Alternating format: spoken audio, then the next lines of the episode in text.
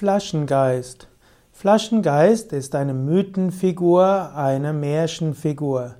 Flaschengeist äh, steht für einen dienstbaren Geist, ein Djinn, der in der Flasche ist. Wenn man die Flasche öffnet, dann hat man eine gewisse Anzahl von Wünschen, nämlich zum Beispiel drei Wünsche frei. Bekannt ist zum Beispiel das Motiv des Flaschengeistes aus Tausend und einer Nacht. Und dieses Motiv des Flaschengeistes ist immer wieder in der Literatur weitergeführt worden.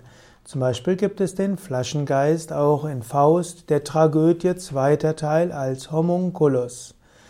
Die Tausend, die Geschichten aus Tausend und einer Nacht sind vermutlich Erzählungen, die es in Indien gegeben hat und die dann ins Arabische und ins Persische übersetzt wurden, um dann schließlich äh, in, um 1150 in Bagdad zu erstmals als Ganzes zu existieren.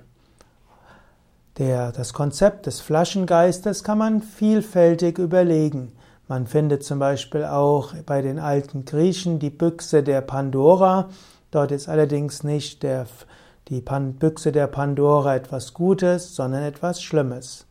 Man könnte sagen, Flaschengeist steht für das, was du in dir verborgen hältst, etwas, was du unter Verschluss hältst, vielleicht weil du Angst davor hast, vielleicht weil du es nicht kennst, vielleicht weil es sehr gemütlich ist. Flaschengeist soll heißen, wenn du bereit bist, dich auf das Abenteuer des Lebens etwas umfangreicher einzulassen, dann wird vieles geschehen, was du dir nicht vorstellen kannst. Und wenn du dich öffnest für neue Dinge in deinem Leben, dann werden dir auch höhere Kräfte helfen. So wie im Symbol des Flaschengeistes du mehrere Wünsche frei hast. Aber es gilt auch, sich bewusst zu machen, die Geister, die man ruft, wird man so schnell nicht mehr los. Aber das kann ja auch gut sein.